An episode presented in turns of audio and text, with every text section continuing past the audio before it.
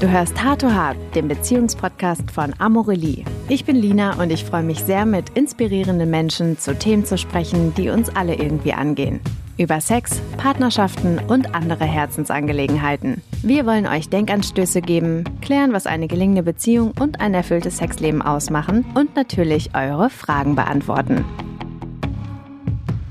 So, herzlich willkommen zurück hier bei dem Amorelie Podcast mit Sheila. Herzlich Hallo. willkommen. Ich freue mich, du bist immer noch hier und wir reden immer noch über dein Buch Unverschämt alles über den fabelhaften weiblichen Körper. Das ist das Buch, was du gerade rausgebracht hast und ich freue mich sehr, dass wir jetzt in die zweite Runde starten. Ich mich und auch. dich als Gynäkologin und Fachärztin für den weiblichen Körper und für viele tolle Themen rund um Sex, Orgasmen, weibliche Anatomie etc. hier mhm. haben. Ich würde sagen, wir starten jetzt einfach mal direkt mit dem zweiten Teil. Sehr gern. Wo sind wir denn stehen geblieben? Also, wir haben relativ viel aufgeklärt, vaginal, klitoral. Für alle, die das noch nicht gehört haben, die erste Folge, den ersten Teil unserer Doppelfolge, hört da sehr gerne nochmal rein, falls ihr hier Themen vermisst. Deswegen würde ich nämlich jetzt sehr gerne über einen weiteren Mythos sprechen, und mhm. zwar den G-Punkt. Sehr schön. Was ist der G-Punkt? Wo ist der G-Punkt? Gibt es den G-Punkt? Tell me more. Okay. Der G-Punkt. So ein Yeti, ne? So, jeder hat von ihm schon mal gehört und gibt's den wirklich und so weiter. Ähm, der G-Punkt ist ähm, eine Stelle lokalisiert an der oberen Vaginalwand, also quasi, wenn man den Finger reinstellt in die Vagina, die Vaginalwand, die nach vorne ist, also quasi auch wo der Bauchnabel ist, ungefähr unterhalb der Harnröhre. Dieser G-Punkt ist nichts anderes als die Unterseite der Klitoris. Das ist ganz, ganz spannend. Okay, Moment. Ja. So. Unterseite der Klitoris und G-Punkt. Das sind eigentlich Dinge, die würde ich jetzt nie so zusammenbringen, mhm. sondern für mich waren das bisher immer zwei unterschiedliche Erregungsstellen. Ja, das hat man so ein bisschen so gedacht. Das machte auch so den Eindruck, auch so in den populären Medien, dass man dachte, ähm, der G-Punkt, das ist etwas, was manche Frauen haben. Und wo ist denn der G-Punkt? Wie lokalisiere ich den? Und oh Gott, ich finde meinen G-Punkt nicht. Das war irgendwie so ein weiterer Stressfaktor. so und so. Und, äh, aber der G-Punkt ist tatsächlich nichts anderes als ein Teil von der Klitoris. Weil die Klitoris ist ja, wie wir ja wissen, nicht nur die Bohne, die oben drauf sitzt, sozusagen thront oben auf der Vulva, sondern er hat ja ihre Schenkel, die die Vagina umklammern und die auch die Harnröhre mit einbeziehen. Also es gibt ein, ähm, ein uretraler, also Uretra ist das medizinische Wort für Harnröhre, ein ähm, klitoro-uretraler Komplex. Das ist sozusagen also ein, ein Gewebeteil, was wo Fasern von der Klitoris die Harnröhre um, umarmen auch. Und dieser Punkt ist von der Unterseite, also von der Vagina aus, erreichbar, indem man dagegen drückt. So, und das ist unser G-Punkt. Und das ist eigentlich die ganze Mysterien. Das ist einfach nur eine weitere Außenstelle sozusagen des Klitoris oder eigentlich nur die Unterseite des Klitoris ist der G-Punkt. Und der ist oft nicht direkt unter der Harnröhre, sondern ein bisschen links oder rechts davon verschoben, so ein bisschen seitlich davon, ja. Aber muss auch nicht sein. Wirklich, die Anatomie ist bei jedem anders. Ähm, aber im Prinzip, G-Punkt ist nichts anderes als die Unterseite der Klitoris. Fertig aus. Boom. Genau. genau. Und sag mal, handelt es sich denn bei dem G-Punkt wirklich um einen Punkt oder um eine Fläche? Weil ich habe das schon mal gelesen, dass es ja eigentlich eher wie so eine Fläche ist. ist ein bisschen wie so eine Walnussoberfläche, so kann man das ja vergleichen, auch von der Struktur. Ähm, ja, das ist eigentlich nur ein Areal. Das ist auch ähm, ja sozusagen das Unterbett sozusagen von, wo die, wo die Harnröhre drauf sitzt und so das drumherum. Das ist eigentlich nur so ein Areal, so ungefähr. Ähm, ja, Walnuss, du meinst auch von der, vom, vom Fühlen her. Genau. Das ist so, genau, das ist so geriffelt. Das ist so dieser Bereich der Vagina. Da, da befindet sich das. Mhm. Genau. Okay, einfach erklärt. Auf den Punkt gebracht. Ja, genau. Okay, das war, jetzt, das war jetzt wirklich eine schlechte Überleitung, aber ich lasse es mal so stehen. Okay, perfekt. Die Regie hat gerade eine Frage. Finde ich sehr gut, dass hier auch ein Mann einfach mal eine Frage reinwirft. Mhm. Ähm, und das ist sicherlich spannend. Und zwar möchte er gerne wissen, wie groß ist denn diese Fläche? Also wenn wir jetzt von, von einer Fläche und nicht von einem Punkt sprechen. Mhm. Also das finde ich interessant. Das ist ähm, tatsächlich eine sehr, sehr männliche Frage, weil man gucken ist das jetzt zwei oder drei Zentimeter? Ähm, das weiß tatsächlich keiner, weil es sehr individuell ist. Das ist wie die Frage, ähm, wie groß ist eine Schamlippe? Hm, ja. Also wir gehen davon aus, äh, zwei bis vier Zentimeter groß, je nach Frau, je nach Erregungszustand auch. Ja, je erregter du bist, desto mehr aktiviert ja ist ja auch von, von der Klitoris, desto mehr ist ja wirklich on fire und desto mehr ist empfindlich. Also deswegen soll man, muss man sich gar nicht so einen Stress machen. Es ist, es ist schwer, den G-Punkt zu verpassen. Sagen wir mal so rum. Du kannst nichts falsch machen. genau. Quasi wirklich äh, Unterseite, Unterseite der, der Harnröhre in dem Bereich, ein bisschen links, ein bisschen rechts davon. Du kannst den nicht verpassen. Also es ist nicht so, dass wenn du irgendwie ähm, ähm, deinen Finger äh, ein paar Millimeter nach links hast, dass es, dass du völlig daneben liegst. Also das ist alles so dieser Areal. Wir haben ja in dem ersten Teil gelernt, dass der Scheideneingang relativ ähm, wichtig ist für den Sex, um mhm. eben auch zu kommen. Mhm. Und der G-Punkt liegt ja ein bisschen weiter innen. Mhm. Ist es denn jetzt so, wenn man den G-Punkt findet und darüber stimuliert wird, dass man dann auch leichter kommen kann? Ähm, da habe ich, glaube ich, mich, also der Eingang ist jetzt nicht so extrem wichtig zum Kommen. Der Eingang ist einfach nur sehr empfindlich. Okay, warte, dann habe ich das falsch verstanden. Das macht ja nichts. Das ist ja gut, dass wir das jetzt zum Gespräch, ja. vielleicht habe ich mich auch falsch ausgedrückt. Also es äh, kann auch sein. Also kann sogar sehr gut sein. Ähm, das ist das, weil die Klitoris auch alle diese Bereiche umklammert. Aber man, man kommt nicht, indem man, also wenn ich jetzt vom Eingang spreche, dann spreche ich wirklich da, wo die feuchte Schleimhaut beginnt, bis dahin, wo die Reste von dem Jungfernhäutchen, von dem kleinen Fetzchen von Haut, wo das anfängt, der Übergang von innen nach außen zum Geburtskanal sozusagen. Das ist empfindlich, aber das ist jetzt nicht super mega monster entscheidend für den Orgasmus. Orgasmus ist wirklich, also wenn es vom Vaginal herkommt, wirklich dieser Druck von unten gegen die Klitoris. Also G-Punkt G-Areal ist eigentlich viel bessere. Eigentlich müsste man es Klitoris-Areal nennen, aber das heißt, aber der, der Entdecker hieß Ernst Grafenberg, deswegen G. Das bleibt jetzt mit uns dieser Name. Ja, statt, klitoraler, statt klitoraler Punkt. Ja, das tatsächlich war, der, war ein Berliner Gynäkologe sogar, hier aus unserem schönen Berlin. Und ähm, der ist, äh, war ein jüdischer Arzt und ist dann ausgewandert nach New York, wo er dann durch die New Yorker Szene getingelt ist und erzählt hat von dem G-Punkt. Und da war da wohl ein sehr beliebter Mann zu dem Zeitpunkt. Auch wegen seiner Wissenschaft. Das Man kann ich mir gut vorstellen. Ja. Also auch hier nochmal, ne? Also weiteres Learning ist ja, auch hier ist die Klitoris wieder im Spiel. Mhm. Das heißt, im genau. Prinzip geht es eigentlich ja immer nur immer. um die Klitoris. Immer. Immer. Und das hast du auch im ersten Teil gesagt, dass 100 Prozent aller Orgasmen bei jeder Frau auf dieser Welt über die Klitoris kommt. Richtig alle sind klitoral. Auch der äh, sagenumwobene Nippelorgasmus der seltene. Okay, erklär mal ganz kurz, weil da haben wir auch schon mal drüber geredet. Was mhm. ist jetzt der Nippelorgasmus? Also der Nippelorgasmus ist, viele Frauen berichten, dass sie dann bei Nippelstimulierung dann das Gefühl haben, dass sie eine Art Orgasmus haben, dass sie das Gefühl haben, es wird sehr, sehr intensiv und danach entspannt sich alles, wo dann merken, oh wow, das kam irgendwie über den Nippel. Was ist das denn jetzt? Das ist sehr strange. Und äh, das sind äh, tatsächlich auch Nervenbahnen, die die beiden Strukturen miteinander verbinden. Deswegen sage ich auch, dass der Nippel ein eine Außendienstmitarbeiterin sozusagen ist von der Klitoris. Wie viele Außendienstmitarbeiterinnen hat denn die Klitoris? Oh, die hat so einige. Die hat so einige. Welche noch? Erzähl die hat so einige, einige, einige im Außendienstteam sozusagen, in der Außendienstflotte. Also die, ähm, die Nippel so und so, die kleinen Schamlippen so und so und der Anusbereich dürfen wir auch nicht vergessen. Ja, also die, die Nerven von der Klitoris reichen bis auch um den Anus drum herum. Deswegen ist der Anus ja auch, wenn man sich fragt als Frau, warum finde ich das angenehm, warum ist das irgendwie für mich eine gute Sache, eine, eine anale Stimulation, auch wieder, wir sind wieder bei Queen Clitoris, ja, Queen Clit. Die sozusagen. Queen Clit hat überall ihre Finger im Spiel. Sozusagen, genau. Und ihre Außendienstmitarbeiterinnen, genau. müsste man genau. wahrscheinlich eher sagen. Ihre, ihre Agenten, genau, Geheimdienstagenten. Im Dienste der Königin unterwegs. Gut, das nächste Thema ist, Männer haben immer Lust, Frauen nicht. Ja. So. Ist ja auch ein Mythos. Dann gibt es jetzt auch noch die ganzen Ablenkungen, die man hat. Also die sind jetzt ja nicht wirklich neu, aber irgendwann hat man so eine Routine in einer Beziehung und so weiter und so fort. Und die Lust ist vielleicht auch bei vielen Frauen dann nicht mehr da. Richtig. Was können Gründe dafür sein? Ist man anormal, wenn man keine Lust hat? Mm, danke, danke. Das ist ja auch wieder sowas, was man ja oftmals im, im Kopf hat, ne? Ja. Lass uns da mal ein bisschen drüber sprechen. Also was ist, wenn die Frau mal keine Lust hat, was ja. durchaus vorkommt, gar kein Problem. Und was könnten potenziell Gründe dafür sein? Ähm, wir müssen die weibliche Lust, wobei ich jetzt ganz kurz unterscheiden will, über Lustentwicklung und Lust an und für sich. Ne? Bleiben wir erstmal bei der Lust.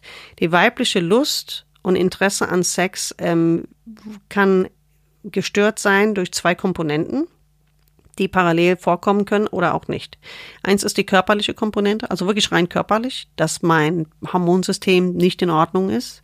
Ähm, das ist relativ leicht herauszubekommen, ähm, für uns Gynäkologen auch. Eine kompliziertere Variante, und da es sind meistens die komplizierteren Varianten, sind die psychischen Varianten. So. Und ähm, da gibt es verschiedene Modelle, um das zu untersuchen. Und für mich das eingängigste, was es gibt, ist ein Gasbremsmodell, was von dem Alfred Kinsey Institut in Indiana ins Welt gerufen wurde und was für mich absolut Sinn ergibt. Okay, Gasbremse wie beim Auto. Genau, Gasbremse wie beim Auto. Und okay. zwar hat man festgestellt, oder die, die Arbeitstheorie lautet, dass wir zwei Systeme haben in unserem Bewusstsein oder Unterbewusstsein, die dauernd arbeiten, dauernd parallel arbeiten rund um die Uhr.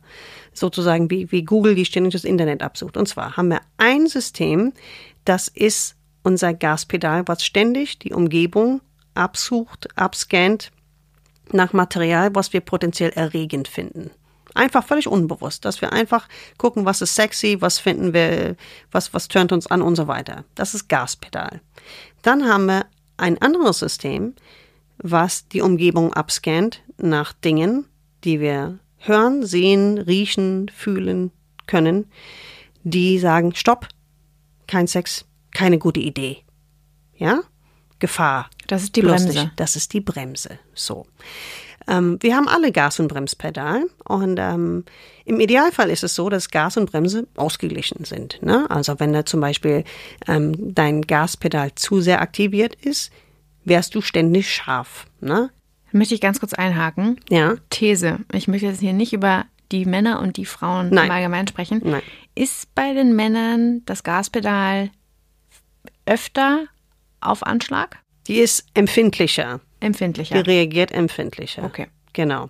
Und viele Frauen glauben, sie haben keine empfindliche Gaspedal. Die denken, ah, ich habe einfach so wenig Lust auf Sex. Aber viel, viel, viel häufiger ist es so, dass bei denen zu viel auf der Bremse liegt. Mhm. Verstehst du? Mhm. Also geht es nicht darum, und deswegen gehen viele Frauen zum, zum Frauenarzt und sagen, kann ich nicht ein Viagra haben für den Mann? Und viele suchen nach Viagra für die Frau. Viele, viele, viele, viele, viele.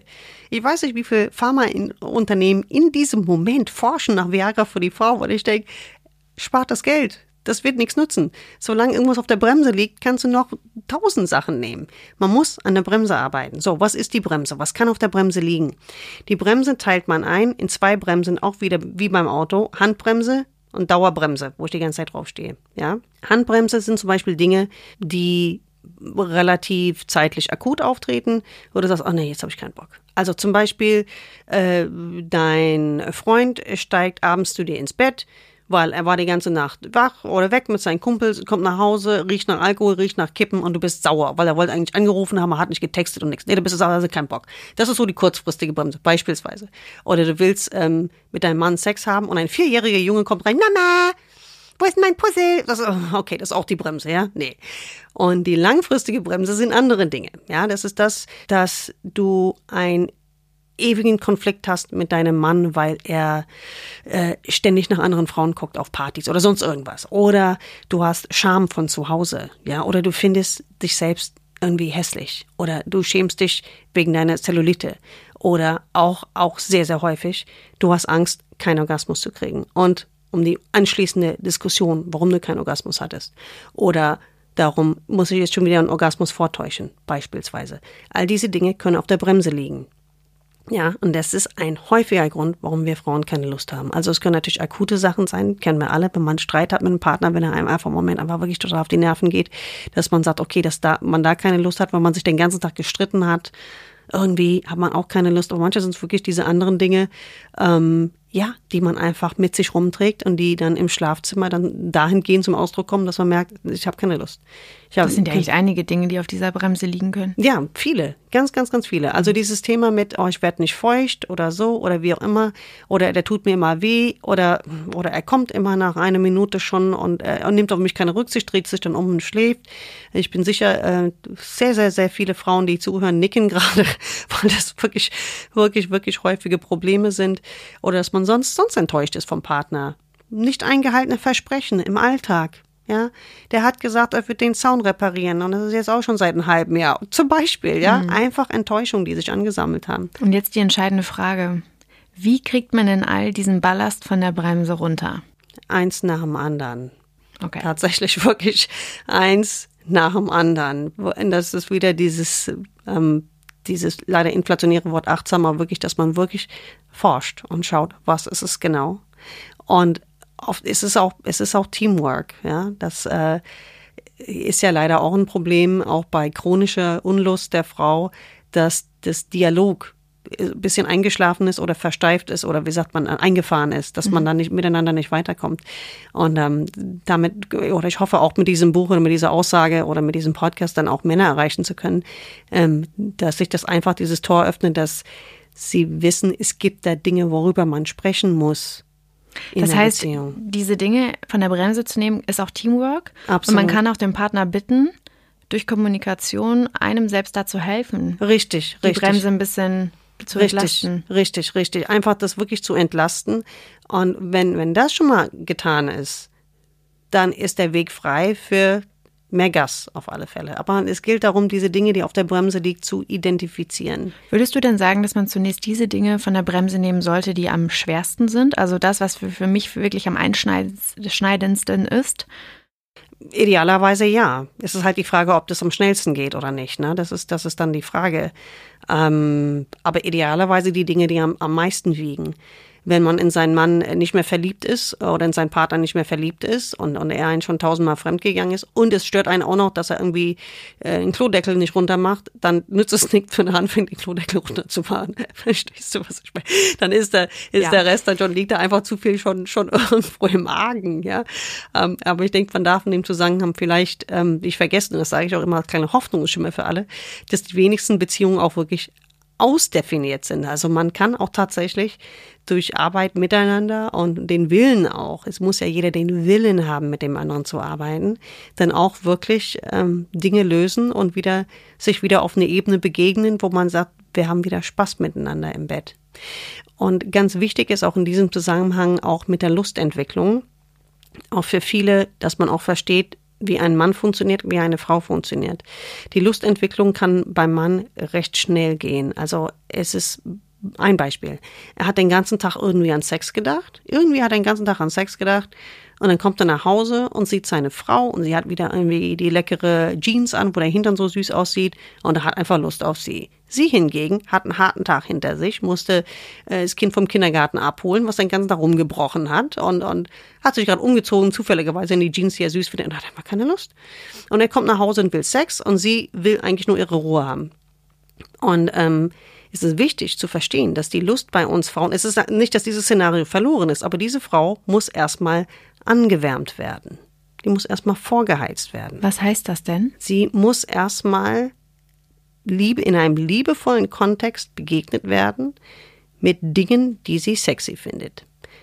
Das bedeutet wahrscheinlich erstmal, dass man sie entlastet von dem, von diesen Sachen, vollgekotzten Klamotten, keine Ahnung, in diesem Zusammenhang. Der Mann kann erstmal das Erbrochene genau. wegwischen. Genau, genau, ganz genau. Und dann geht's halt um viel mehr, dass er vielleicht anbietet, okay, ich bringe heute mal den Kleinen ins Bett, dann lässt er ihr ein Bad ein, ja, und sagt, jetzt badest du erstmal, jetzt hast du mal deine Ruhe und so weiter. Und ähm, natürlich ist es Arbeit für den Mann. Natürlich ist er, er kommt nach Hause, weil den ganzen Tag scharf und jetzt will er eigentlich. Natürlich ist es für den jetzt in dem Moment jetzt unbequem, weil er muss sich jetzt mehr Arbeit machen. Aber wir Frauen brauchen oft eine Vorlaufzeit, gerade wenn wir einen harten Tag hatten.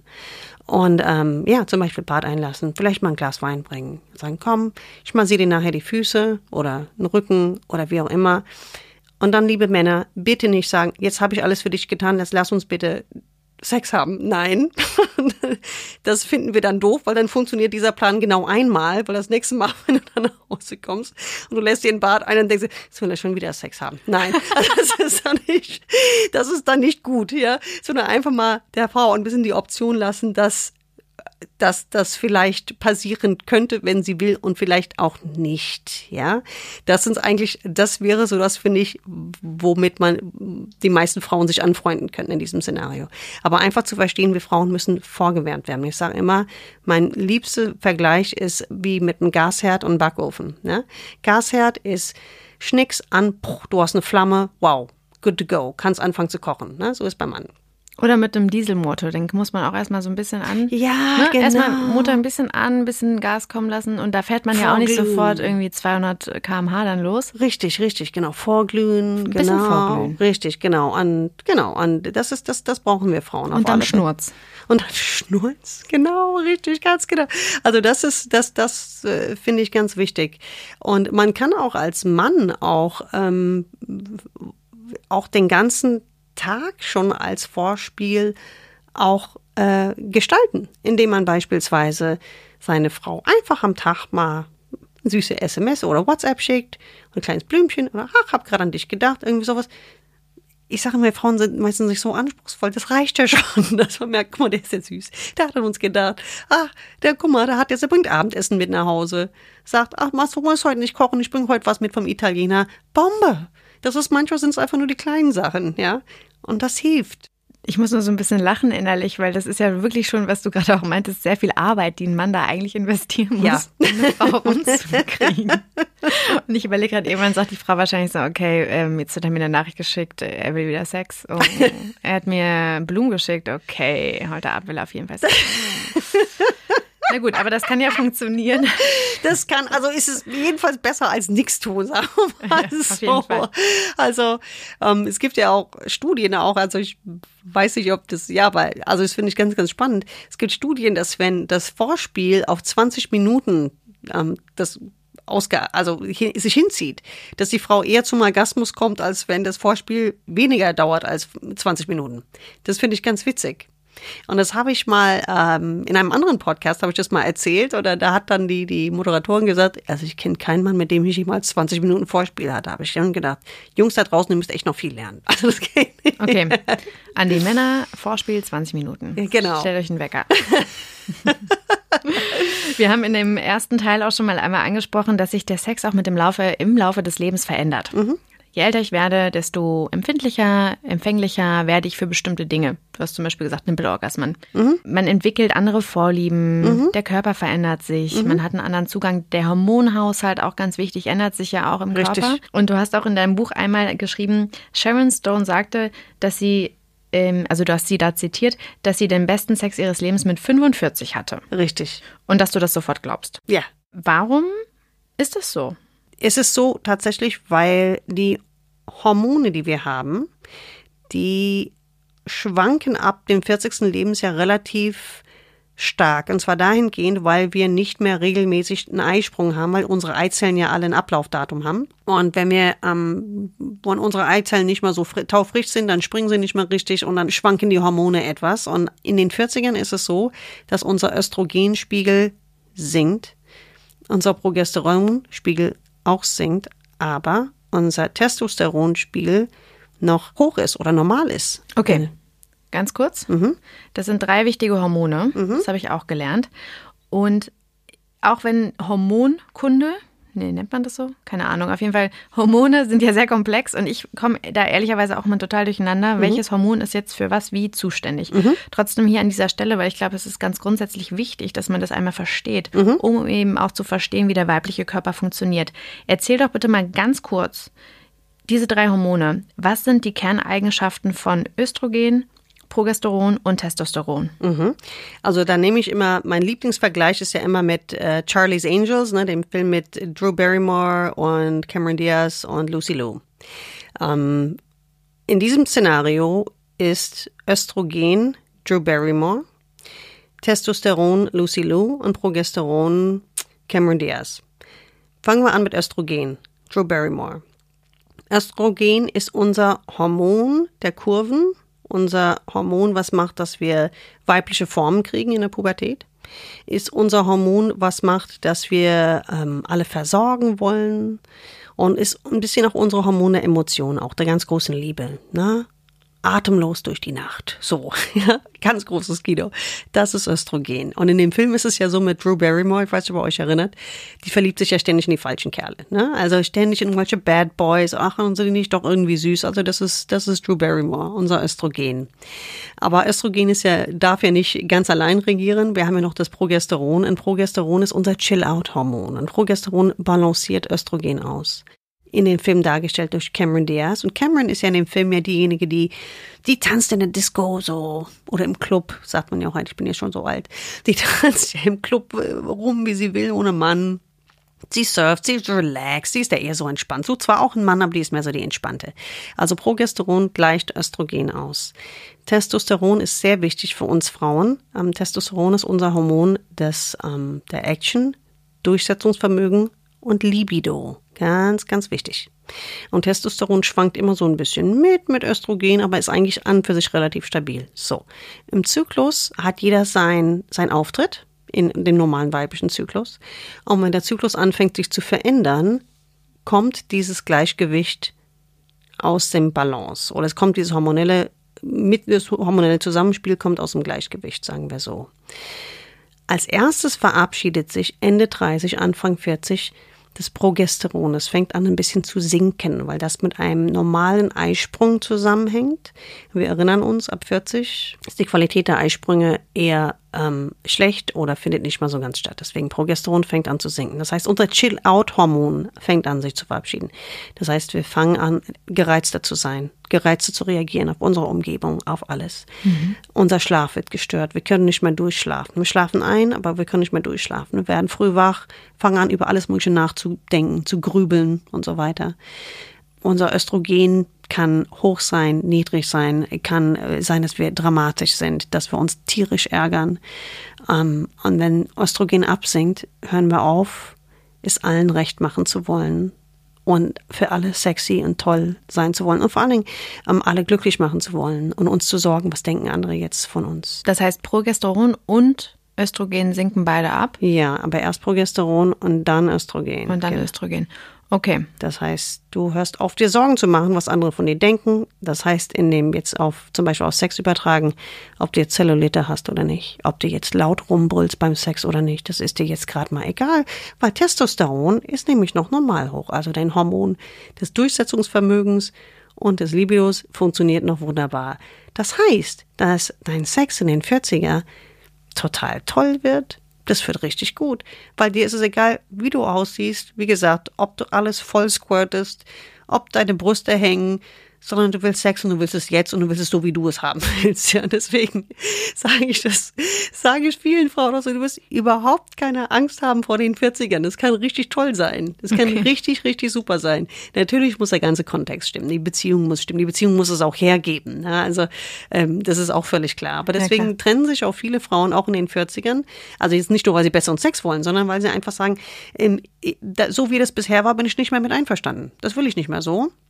Und da es mir jetzt relativ egal ist, was du oder andere von mir denken, dann ähm, werde ich jetzt einfach das tun, was ich will. Ne? Und ähm, das ist das ist ganz spannend. Äh, und da möchte ich auch allen Frauen auch ähm, dazu ermutigen, auch das das anzuerkennen und nicht nicht sich vielleicht von der Umgebung einreden zu lassen. Boah, die spinnt jetzt voll. Boah, was macht die denn jetzt? Auf was für ein Trip ist die denn? Nein, es sind wirklich also hormonell her oder von hormonell her gestützt ähm, einfach ein neuer Lebensabschnitt. Das ist doch super. Unsere Hormone empowern uns eigentlich Dinge zu tun, die wir sonst vielleicht gar nicht gemacht hätten. Richtig. Mega. Richtig, genau. Cool, das sind doch schöne Aussichten. genau. Ja, wir haben jetzt gerade überlegt, ich habe hier auf meinen Zettel geguckt, welche Sachen ich mir wieder mit reinnehme, welche Fragen ich stelle, weil dieses Buch, das du ja in anderthalb Jahren geschrieben hast, das ist so voll von so echt richtig guten Themen und Dingen, die vor allen Dingen echt sehr gut erklärt sind, dass ich gar nicht weiß, wo ich jetzt weitermachen soll, weil es einfach so viele Dinge zu bereden gibt. Das heißt, ich muss mich jetzt mal konzentrieren und gucken. Ähm, ich würde sehr gerne jetzt mit Verhütung weitermachen. Okay. In Bezug auf Verhütung, was sind denn drei Gerüchte, die du immer über die Pille hörst? Ähm, viele glauben, die Pille ist an für sich schädlich, dass sie einen Dauerschaden setzt im Körper. Ähm, deswegen denken viele Frauen, man darf die Pille nicht zu lang nehmen, weil man vielleicht unfruchtbar wird, beispielsweise. Das ist Quatsch. Das ist, die Pille ist, ähm, die, natürlich steuert sie was im Körper, aber wenn man sie absetzt, kommt das Hormonsystem einfach ganz normal vorher, wie es vorher auch war. Ja. Viele Frauen, die vielleicht nie eine regelmäßige Periode hatten, äh, oder vielleicht sehr früh mit der Pille angefangen haben, mit 14, 15, und ähm, deswegen nie überhaupt wussten, wie funktioniere ich überhaupt normal. Wenn sie die Pille absetzen, werden vielleicht mit allen möglichen Sachen konfrontiert, die ähm, sie nicht er erlebt haben im Teenie-Alter. Deswegen sagen, oh, die Pille hat irgendwas kaputt gemacht. Beispielsweise jetzt. Ne? Und ähm, weil sie das im Prinzip, die haben es dann hingeschoben. Also dieses, dieses zu erfahren, wie ist mein Zyklus, wie funktioniere ich und so weiter. Das kommt dann halt nach Absetzen der Pille. Also die Pille setzt keinen Dauerschatten. Das ist auf alle Fälle ein, ein Mythos auf alle Fälle. Ein weiterer Mythos ist, jetzt fällt mir keiner mehr ein, hilf mir. Man, soll, man sollte eine Pillenpause mal machen. Ach, danke.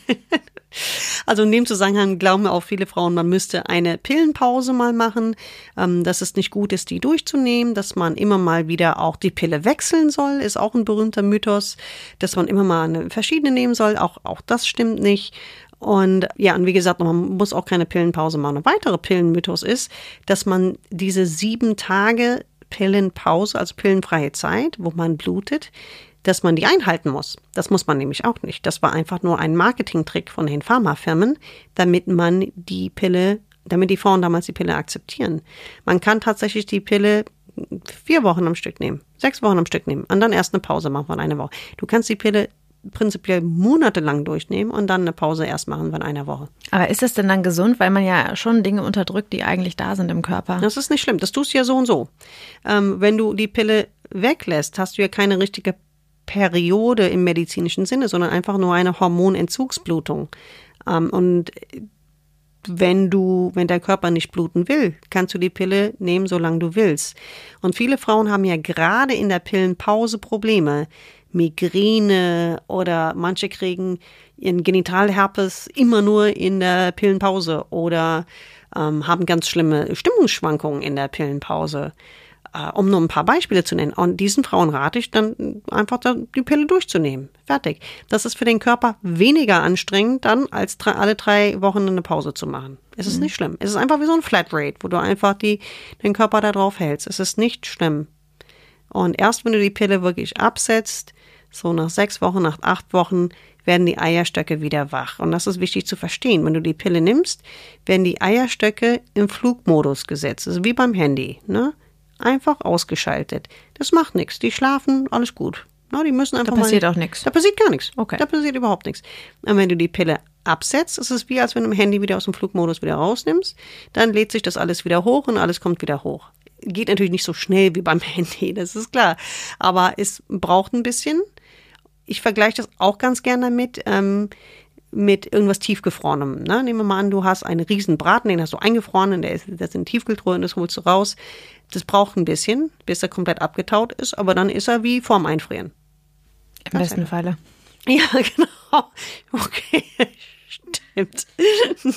Okay, sehr gut. Ja, das, das, macht, äh, das macht auf jeden Fall Sinn. So, jetzt würde ich sehr gerne einmal ganz kurz über Verhütungsmethoden sprechen. Was sind denn so, abgesehen von Pille, die ähm, ja auch sehr zwiegespalten diskutiert wird und auch sehr stark polarisiert, das würden wir aber erstmal gerne hier so stehen lassen, gibt es ja auch Kondome. Du selbst sagst, Kondome sind Datecrasher. warum, warum sagst du das? Also, also genau, das ging ja um die nicht hormonelle Verhütungsmethodin, Datecrasher dahingehend, ähm, jetzt nicht mit deinem persönlichen Date, sondern das ist einfach die ähm, Verbindung zwischen Spermien und Eizelle total crasht und verhindert. darum geht es ja. Ähm, Kondome ähm, sind super, um Geschlechtskrankheiten zu vermeiden, das wissen wir ja. Für die eigentliche Verhütung sind die nicht so, so mega zuverlässig. Also man vermutet, dass so dass sie so eine 90-prozentige Schwangerschaftsverhütung haben, dass also äh, 10 Prozent aller Frauen, die regelmäßig mit Kondom verhüten, irgendwann mal dann doch schwanger werden.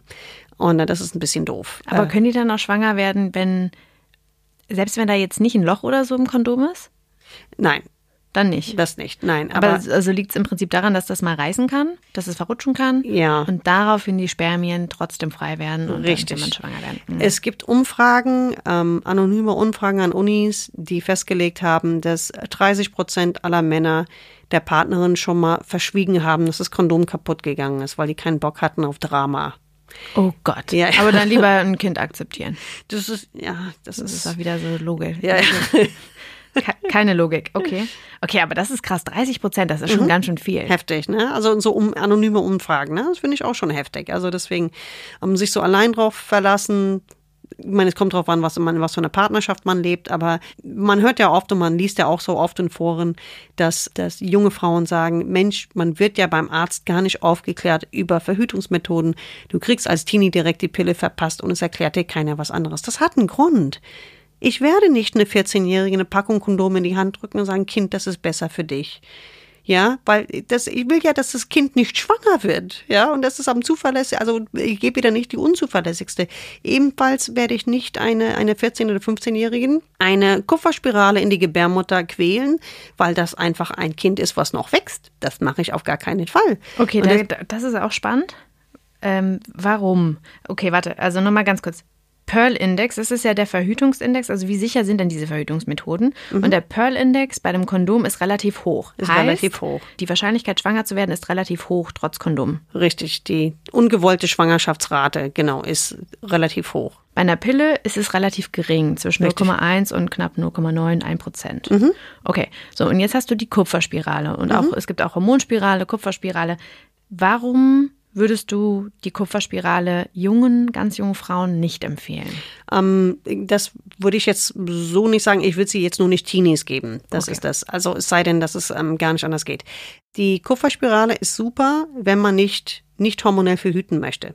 Und es gibt auch kleine Kupferspiralen, die man auch Frauen legen kann, die noch keine Kinder haben. Also das glauben auch viele falsch. Die denken, du musst ein Kind bekommen haben. Das stimmt wirklich nicht. Also es gibt kleine, die kannst du auch ähm, vielen jungen Frauen geben, die jetzt noch keine Kinder haben. Ich würde es jetzt aber nicht, weil das Prozess des Legens relativ schmerzhaft ist, einem jungen Mädel, 14, 15, 16, geben, weil es tut dann weh. Und wenn ich das tun würde, würde ich dieses Mädel traumatisieren. Das, sie würde nicht mehr zum Frauenarzt gehen. Und ähm, das wäre nicht, nicht gut. Also das wäre einfach, das wäre einfach keine gute Sache. Man muss eine, eine, eine, eine Grundausstattung an geistiger Reife haben, die eine 21-jährige oder 25-jährige Frau durchaus eher hat als eine 15-jährige beispielsweise. Ja, also, aber das ist, wie gesagt, das ist machbar. Also eine kleine Kupferspirale gibt es oder auch Kupferketten, das ist auch sehr beliebt. Machen nicht so viele in Deutschland, aber ähm, die Möglichkeit gibt es auch. Das ist eine kleine Kette, die in die Gebärmutterdecke sozusagen reingebohrt wird. Das heißt, der Mythos, dass man, wenn man diese Kupferspirale schon mal trägt, dann nicht mehr schwanger werden kann, ist auch nicht richtig. Absolut nicht richtig, nein. Absolut Okay. nicht richtig. Also es gibt ein paar Dinge, die man, die wir Frauenärzte beachten. Also wenn jemand zum Beispiel eine offensichtliche Infektion hat unten, ähm, werde ich da jetzt kein, keine, kein Fremdkörper in die Gebärmutter basteln, weil ich dann die ganzen Keime dann da mit reinschleppen würde. Aber das ist der gesunde Menschenverstand. Also das, ähm, aber ansonsten ist es überhaupt kein Problem. Und sag mal, welche neuen Trends gibt es dann eigentlich, was Verhütungsmethoden angeht? Also wenn man jetzt nicht auf die klassische Pille, auf den Ring, Kondome oder auch die Hormonspirale, Kupferspirale zurückgreifen möchte. Was gibt's denn da gerade so? Ähm, es gibt ganz, ganz viel äh, Verhütungs-Apps unterschiedlicher Qualität, wo man eingibt, wie der Zyklus ist und er sagt einem, wann die, wann die fruchtbaren Tage sind und wann die nicht fruchtbaren Tage sind. Finde ich schwierig, gerade wenn man einen unregelmäßigen Zyklus hat. Dann gibt es noch in der Entwicklung Dinge, die man sich ins Ohr steckt, die die Körpertemperatur messen und die dann die Informationen auf dem Handy schicken, wann gerade die, ja, total spannend, wann gerade die fruchtbaren Tage sind. Also da ist, es sind ganz viele spannende Dinge in der Pipeline, aber jetzt noch nicht viel äh, für, für uns, für den normalen Gebrauch jetzt fertig, aber da kommt vieles auf uns zu. Mhm, okay.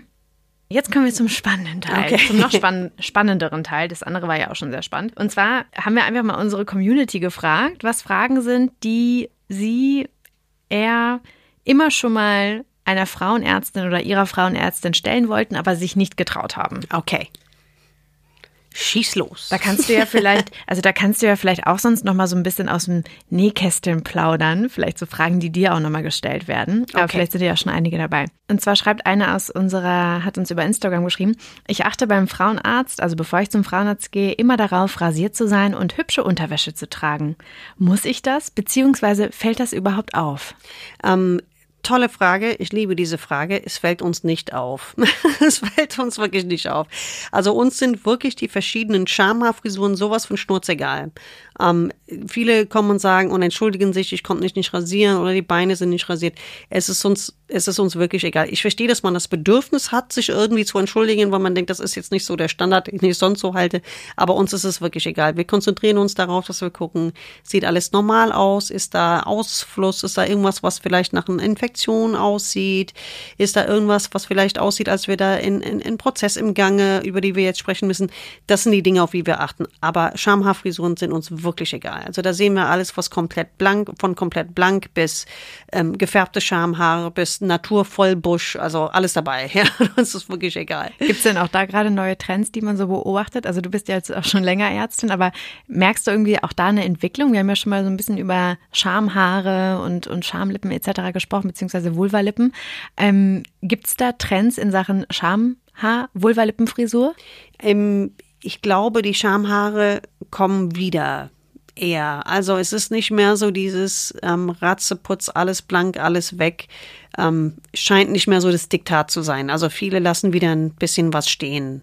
So, das ist so im Moment der Trend. Also macht euch bitte keine Gedanken über eure Unterwäsche oder darüber, ob ihr rasiert seid oder nicht. Bitte nicht. Auch, auch ein, ähm, was vielen Frauen auch sorgt, ist, wenn die zum Beispiel später am Tag zum Frauenarzt gehen und verschwitzt sind. Also, ähm, also weil viele Menschen schwitzen einfach im Schritt, das ist wirklich egal. Also das, solange man einmal irgendwie, einmal am Tag irgendwie duscht und wenn es irgendwie ganz früh morgens ist, man kann erst nachmittags zum Frauenarzt, das ist uns wirklich wurscht.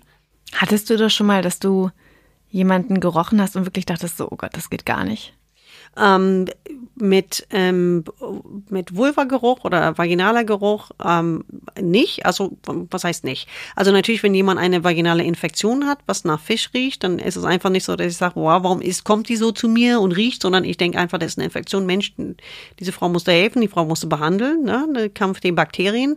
Ähm, aber an und für sich an für sich nein, nicht wirklich. Also manche, manchmal ist es im Sommer mit den Füßen so ein bisschen so eine Herausforderung, sagen wir mal, ne, weil die riecht man dann eher, weil die sind ja dann eher auf der Höhe des Kopfes bei der Untersuchung. Aber ähm, eigentlich, eigentlich nicht. Okay, auch da also einfach Kopf ausmachen und sich Ja, entspannen. bitte, das also- ist ja sowieso immer so unangenehm, ne? Man sitzt dann da Ja. oder liegt ja auf diesem tollen Stuhl Genau. und dann kommen ja danach immer so Fragen. So, das ist ja auch immer total unangenehm. Aber ne? wirklich, aber nochmal, also der normale Vulva-Geruch, dieses normale, würzige und so weiter, das ist, das stört überhaupt Das nicht. normale Würzige, Ja. so nennst du das? Ja, so dieses, so dieses, ja, also bei vielen, Würzig. ja, und es ist, je nachdem, wo man herkommt, ist es mehr würzig oder weniger würzig. Ne? Aber also, wie definierst du denn würzig? Also jetzt, wenn man jetzt mal, was ist jetzt würzig für dich in dem? ähm, ähm, ähm, Magie zum Beispiel. Also ein bisschen, ja, ähm, ja, so etwas, was so ein bisschen Richtung, Richtung, äh, So säuerlich vielleicht? nee, nee, Richtung Brühe geht so. Richtung Brühe. Ja, Richtung Brühe. Also normaler Vulva-Geruch. Ist so ein bisschen ähm, wie so Kochbrühe, würzig. So ein bisschen. Bisschen, ganz dezent. Und es ist aber wirklich, ähm, kommt drauf an, wo man herkommt. Also äh, die meisten Menschen, die hell sind, riechen nicht so intensiv wie die, die jetzt aus zum Beispiel Lateinamerika kommen oder die irgendwie aus Afrika kommen. Das, ist kann ja dann intensiver. Mhm, Das, das habe ich ja noch nie gehört. Echt? Ehrlich, das ist Nee. ja lustig. Ja, ja, das ist tatsächlich so. Also, das ist aber der normale Geruch jetzt, ne? Also, es ist auch nichts, wofür man sich schämen muss und das nicht, man muss es auch bloß nicht versuchen, irgendwie wegzuwaschen. Immer ist, wie man ist, ne? Das ist einfach der, der normale Geruch einfach, der, ähm, und es ist auch nicht so, dass man da sitzt bei der Untersuchung und man kann das jedes Mal riechen. Also, weil wir sind ja auch nicht so nah dran. Wir sind ja eher weiter weg. Ne? Aber bei manchen riecht man es dann vielleicht einen Ticken mehr oder Okay. nimmt es wahr. Sagen wir mal so, riechen ist vielleicht das falsche Wort. Man nimmt es einfach irgendwo unterbewusst wahr und das ist aber einfach so, wie es ist. Das ist für uns völlig normal. Es ist auch, uns auch wirklich egal, ob man blutet oder nicht. Ne? Also manchmal muss man zum Frauenarzt, wenn man, wenn man die Periode hat oder man blutet, weil man vielleicht Schmerzen hat, weil irgendwas da nicht in Ordnung ist oder weil man vielleicht eine Dauerblutung hat, seit Wochen, äh, was man untersuchen lassen muss. Und viele, viele Frauen kommen und entschuldigen sich und sagen, oh, ich blute alles voll, ich blute, es ist mir voll unangenehm. Ich verstehe das, aber uns ist das wirklich auch total egal. Uns ist das wirklich egal. Also das ist sozusagen alles unser Arbeitsmaterial und es ist wirklich Wurst ich verstehe das aber. Wenn ich zum Friseur gehe und ich habe total fettiges Haar, boah, ist mir das peinlich. Und ich denke, oh, den muss das jetzt auch noch anfassen. Und mein Kopf war schon, oh nein. Aber ich weiß, die Friseure sagen, oh, es ist denen egal. Das ist mhm. lustig, ne? Also, wo ich das sage, boah, das, ähm, ja, deswegen, ich verstehe das, aber es ist uns wirklich wurscht. Ist egal. Und sag mal, wie ist das denn für dich, wenn du beim Frauenarzt bist?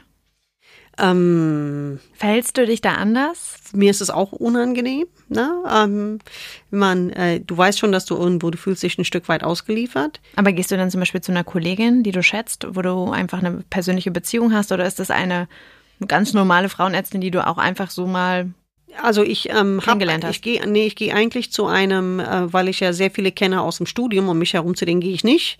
Ja, so das, weil wenn du früher mit denen keine Ahnung auf irgendwelche Uni-Partys rumgehangen hast, kannst, nein, das, also das ist für mich irgendwie persönlich möchte ich das nicht. Also ich gehe zu einem Mann, den ich sehr mag und sehr gern habe und der meine Geschichte kennt und das ist immer nett. Aber es ist trotzdem in man liegt immer da und man merkt, okay, die Untersuchung ist nicht ganz angenehm. Die Spekulé, also die, die Instrumente, wenn die nicht angewärmt sind, ist nicht angenehm. Der Abstrich ist nicht angenehm. Es tut nicht weh, aber man ist dann doch froh, wenn man wieder angezogen ist, mhm. finde ich. Ne? Das bringt mich direkt zur nächsten Frage. Mhm. Da schreibt nämlich jemand, mein Frauenarzt ist männlich. Mhm. Mir ist das immer unangenehm und ich weiß oft nicht, ob er meine Beschwerden auch nachvollziehen kann. Kannst du das bestätigen? Also interessanterweise sagst du jetzt gerade, dein Frauenarzt ist selbst auch männlich. Kannst du das verstehen, dass Frauen da oftmals ein bisschen unsicher sind, gerade wenn ein Mann zwischen die Beine guckt und sagt, ja klar, sieht doch alles total glasig und gut aus. Ähm, kann man das wirklich nachvollziehen? Kann er das nachvollziehen?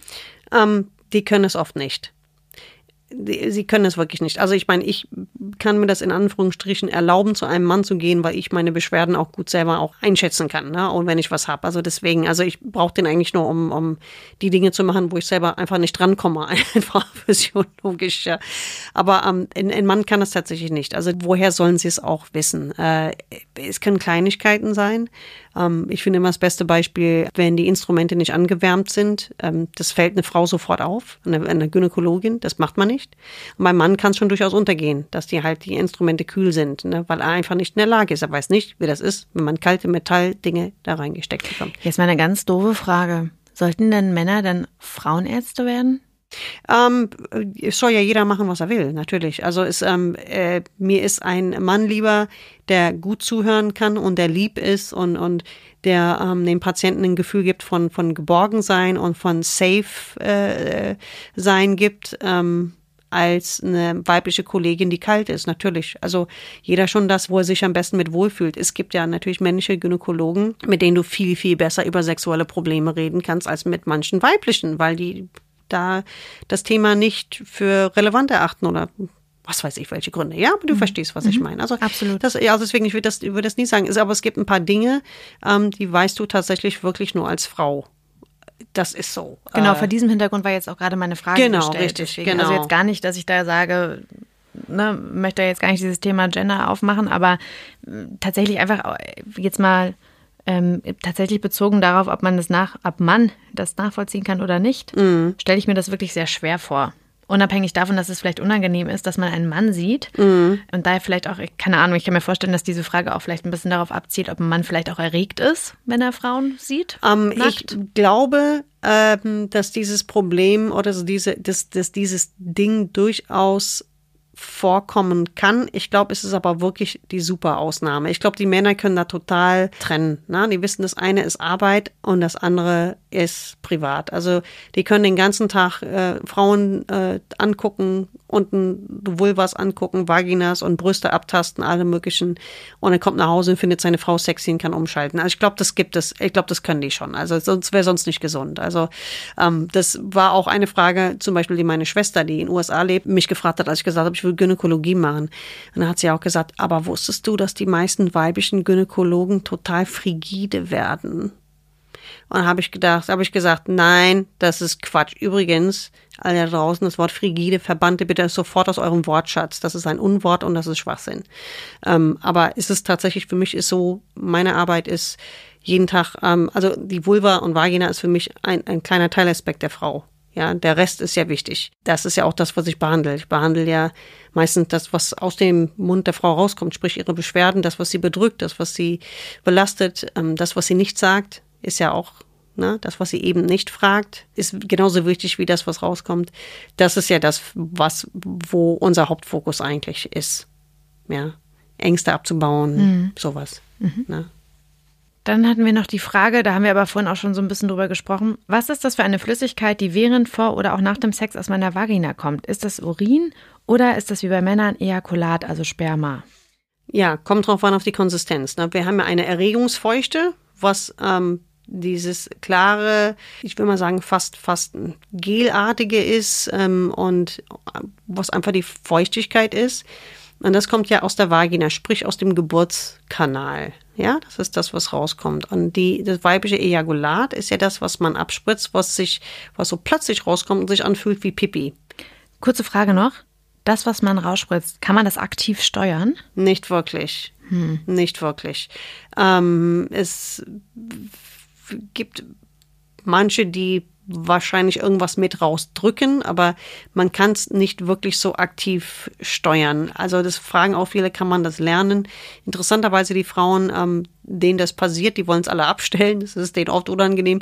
Und die Frauen, die das nicht können, die wollen es lernen, weil die denken, es ist ein neuer Special Effekt irgendwie. Ähm, bitte nicht noch zusätzlichen Stress mit Spritzen, Abspritzen, ja, nein. Ne? Also ähm, es kommt raus oder es kommt nicht raus. Okay.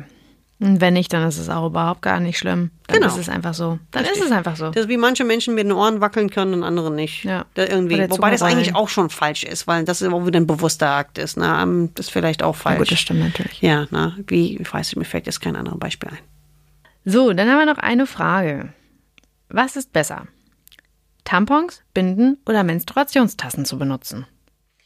Hm, aus medizinischer Sicht naja, das ist jetzt sehr offen gestellt. Also ich würde sagen, es kommt ja auch mal so ein bisschen drauf an, ne? je nachdem, wie stark die Periode vielleicht auch ist und was man vielleicht persönlich auch lieber mag. Ich ne? denke auch, das ist die persönliche, persönliche Präferenz. Also manche Frauen mögen lieber binden, weil die sagen, Tampons tun weh oder die finden das unangenehm oder wie auch immer. Ähm, manche mögen Tampons. Manche, die die Tasse ausprobieren, wollen nie wieder was anderes. Also viele lieben das, weil die einfach sagen, es ist äh, äh praktischer, man kann es länger drin lassen. Zum Beispiel, man sagt ja, man tut ja morgens die Tasse rein, dann kannst du es abends entleeren und alles ist gut und es kommt nichts raus. Das sind so die Berichte, die ich höre. Also die meisten ähm, Menstruationstassenbenutzerinnen, die ich befrage, sind restlos begeistert davon. Mhm. Ich glaube, das muss jeder so für sich ausprobieren und entscheiden. Medizinisch ist es uns eigentlich Wurst. Vielleicht zielt die Frage auch ein bisschen dahin ab, ob Tampons mehr Infektionen begünstigen oder ob Slip-Einlagen eher ähm, Schamlippen reizen. Das muss jeder so ein bisschen gucken. Generell nein. Generell sind die Slip-Einlagen so soft, dass die nichts reizen. Normalerweise ist ein Tampon auch so, dass es von der Sache her nichts reizt. Aber wenn du empfindlich darauf reagierst, vielleicht weil du eine empfindliche Scheidenflora hast, die ständig umkippt und schlecht wird oder wie auch immer. Also das, wie gesagt, das muss jeder für sich ausprobieren. Medizinisch gibt es keine universelle Daten. Das heißt, das eine ist toll und das andere ist schlecht. Mhm. Dann haben wir noch eine Frage. Was ist, wenn Sex wehtut, weil ich nicht feucht werde? Das ist jetzt so ein bisschen zusammengefasst. Also eine, ähm, mhm. ein, ein Mädel hat geschrieben, dass sie während des Sex Schmerzen hat. Mhm. Liegt es daran, dass man nicht feucht ist oder kann es auch noch andere Ursachen haben? Oh, das kann ganz viele andere Ursachen haben. Mhm. Ähm, dass wenn man Schmerzen hat, muss man lokalisieren, wo sind die Schmerzen. Sprechen wir von Schmerzen im Bauch oder Schmerzen, äh, sprechen wir vom Schmerzen am vaginalen Eingang. Äh, Im Bauch können das sein Zysten oder andere Prozesse, ist es aber eher selten. Meistens sprechen die Frauen davon, dass es am Eingang wehtut. Ganz, ganz häufig ist hier eine, ein Schleimhautproblem, dass die Schleimhaut am vaginalen Eingang sehr dünn ist. Das kann an der Pille liegen. Das können auch andere Faktoren haben, die nicht hormonell sind. Es gibt so eine seltene Autoimmunerkrankung beispielsweise, die Veränderungen am Scheideneingang macht. Lesionsklerosis nennt die sich. Das ist auch ähm, etwas, was man früher kennen sollte. Und die körperlichen Dinge muss man ausschließen. Und wenn es das nicht ist, muss man gucken, ob es ein Problem ist mit der Bremse. Dass der Körper sagt, nein. Mhm. Dass die Vagina, die ist ja schlau, dass sie sagt, bei dem Typ soll ich feucht werden, vergiss es. Na, also beispielsweise. Ist es das, ist es das Unterbewusstsein, was genau, steuert? richtig, richtig. Also ähm, das kommt aus dem Bereich der Psychosomatik. Das heißt aber nicht, dass ihr jetzt alleine in der Waffel habt, sondern das heißt einfach nur, dass es wirklich dieses typische wenn ein seelisches Problem eine körperliche Form annimmt. Ne? Und dann ist es, dass die Vagina am Eingang wehtut, weil die einfach sagt, nö, will ich nicht. Ich werde nicht feucht, ich, hier mache ich, mache ich einfach nicht mehr mit. Oft ist es so, wenn die Frau sehr, sehr, die Wünsche der Frau sehr, sehr, sehr lange übergangen wurden. Entweder hat sie sich selber übergangen oder der Partner hat sie übergangen.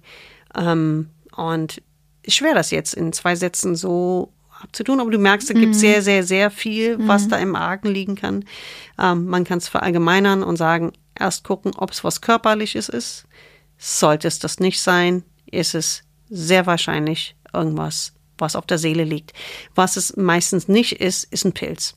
Viele denken, ah, ich habe immer einen Pilz oder da ist eine Infektion oder so oder ist es was Bakterielles oder es ist ein Herpes. Wenn du es auch googelst, ne, da steht ja, Schmerzen beim Sex können ja auch durch Herpes ausgelöst sein. Ich sitze immer da und denke, wer schreibt denn so einen Mist? Also wer schon mal Genitalherpes hatte, weiß, da kannst du nicht mal gut sitzen, geschweige denn Sex haben. Das ist nicht das ist nicht der Grund, wenn du dauernd immer Sex hast, egal wann, und du hast, man sieht nichts unten an den Schamlippen, verstehst du? Mhm. Also ähm, ist es auch nicht ein Pilz, ein Pilz juckt wie Hulle, aber ein Pilz tut nicht weh.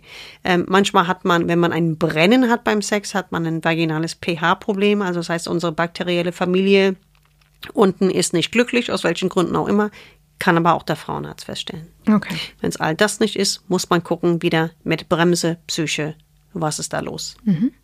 Wir haben jetzt noch eine Frage, da sind wir leider schon wieder am Ende.